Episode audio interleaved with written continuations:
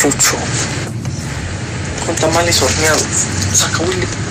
No, ni más, Emma, manteve mi pan y jaida shokia, di, y antuda di mi tembi. Bienvenidos a todos ustedes. Nuestro tema central de hoy es el desarrollo histórico como la diversidad cultural en la colonia de Daxta Hidalgo. Daxta es una localidad mexicana perteneciente al municipio de Octopa. Como cada pueblo, barrio o colonia tiene una historia, como también un pasado. Un dato que se me hace interesante y me comenta que mediante una plática breve que tuve con, con unas personas de esa población, es que Daxta significa nopal viejo. Más adelante nos darán una explicación de por qué es así. Eh, para introducir este tema es importante definir qué es la diversidad cultural y qué es el desarrollo histórico.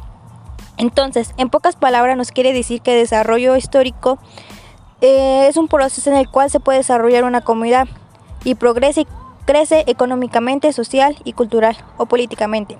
Esto va muy de la mano con el desarrollo, perdón, con la diversidad cultural, como se va desarrollando actualmente la sociedad mediante nuestra cultura.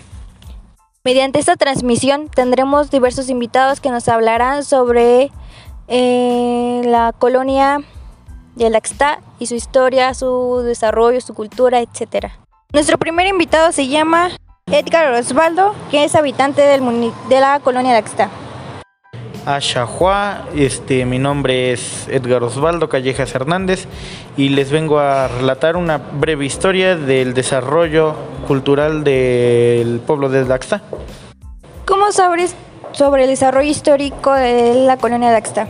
La comunicación que hubo de nuestros antepasados, bueno, en lo personal fue mis abuelos, de lo cual me contaban este, cómo se fue desarrollando el pueblo.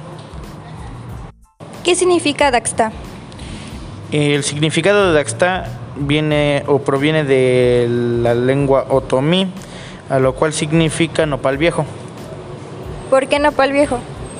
Em, supuestamente cuenta la historia que antañamente había un, una nopalera grande en la cual pues, ya estaba en descomposición, a lo cual los habitantes que llegaron a ese lugar lo adoptaron como o lo bautizaron como nopal viejo.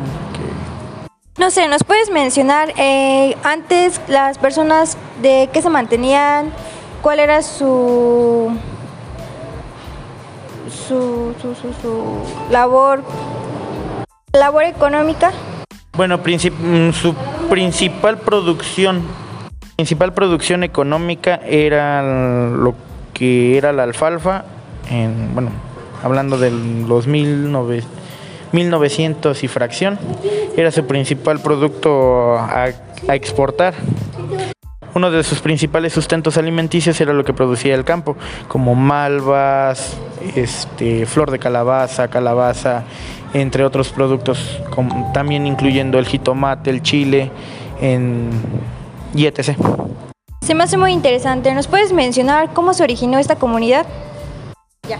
Antañamente la comunidad se, se realizó, se fundó, porque eran los habitantes originarios eran empleados de la antigua hacienda que mm, se ubica ahí en Daxta, en los ejidos. Cuando los hacendados se fueron de aquí, de, mm, del área, ellos repartieron terreno. La manera que se hizo en la repartición de la propiedad o de, lo, de las tierras fue conforme el que iba limpiando es como te ibas quedando de territorio. Me habías mencionado que los habitantes eh, venían de, la, de Izmiquilpan.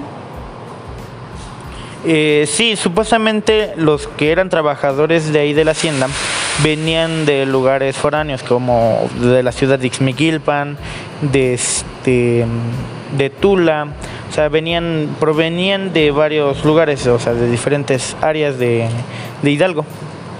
¿Qué nos puedes contar de la iglesia de Lextar? Eh, bueno, pues, una de las historias de la iglesia principal es de que cuando el santo venía en procesión, no sé, no sé exacto el dato de dónde venía ni a dónde iba a llegar, el santo se asentó y cuentan que pesaba mucho cuando lo quisieron remover de ahí, nada más era un punto de descanso. Y al momento de que no se pudo levantar el santo, lo que hicieron los pobladores de aquí fue hacerle un altar, que ya viene siendo la iglesia de, del. Suena muy interesante. ¿Cómo fue creada la iglesia del Daxta? Solo porque el santo pesaba bastante y se asentó ahí. No sé, ¿nos puedes hablar de su vestimenta ah, antiguamente de los habitantes? Pues era principalmente era vestimenta de campo que viene siendo eh, los caballeros eran botines, pantalones de mezclilla o tipo de tipo caporales, eh, camisas de manga larga, ya sean un estilo de campo como tipo camisas cuadradas así, o sea, pero de antaño, en telas de antaño, que viene siendo de, de algodón. Y y en las mujeres eran calcetas largas pasando la rodilla, sus zapatos tipo de vestir, que eran zapatos negros, blusas holgadas, las faldas largas pasando igual la rodilla, junto con tradicionalmente se ocupaban los chales antañamente, o era lo que se acostumbraba. ¿Crees que ha cambiado la vestimenta a través de la globalización? Sí, mucho, ha cambiado mucho ahorita ya. La, tras el paso del tiempo y mientras se van desarrollando más generaciones en el pueblo, pues se va cambiando la forma de vestir. O sea, no se ha quedado estático en un solo. Vaya, vaya, que es interesante. Bueno, ¿nos puedes hablar sobre las tradiciones que actualmente habían?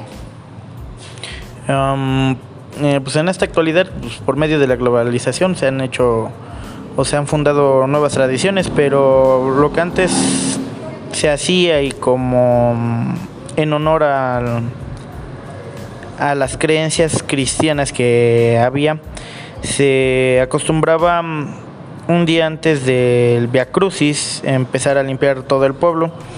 Era una labor comunitaria y que pues, era casi obligatorio cada año. Y pues era algo que se festejaba ese día y se ha hecho tradicional, no, no se ha quitado la costumbre hasta la actualidad. ¿No sabes si antes los habitantes de otros estados o países vinieron a habitar a esta comunidad? Sí, supuestamente lo un poco que me han contado que después de la revolución empezaron a mm, emigrar mucha gente, a lo cual llegaron foráneos que viene siendo supuestamente de origen alemán y francés, pero nada más estuvieron una generación y se volvieron a movilizar. ¿Y qué costumbres trajeron aquí a esta comunidad? Una de las principales costumbres que y evidentes que fue en esa época fue el consumo del tabaco. Te agradezco por tu, tu esta grata entrevista, fue un placer.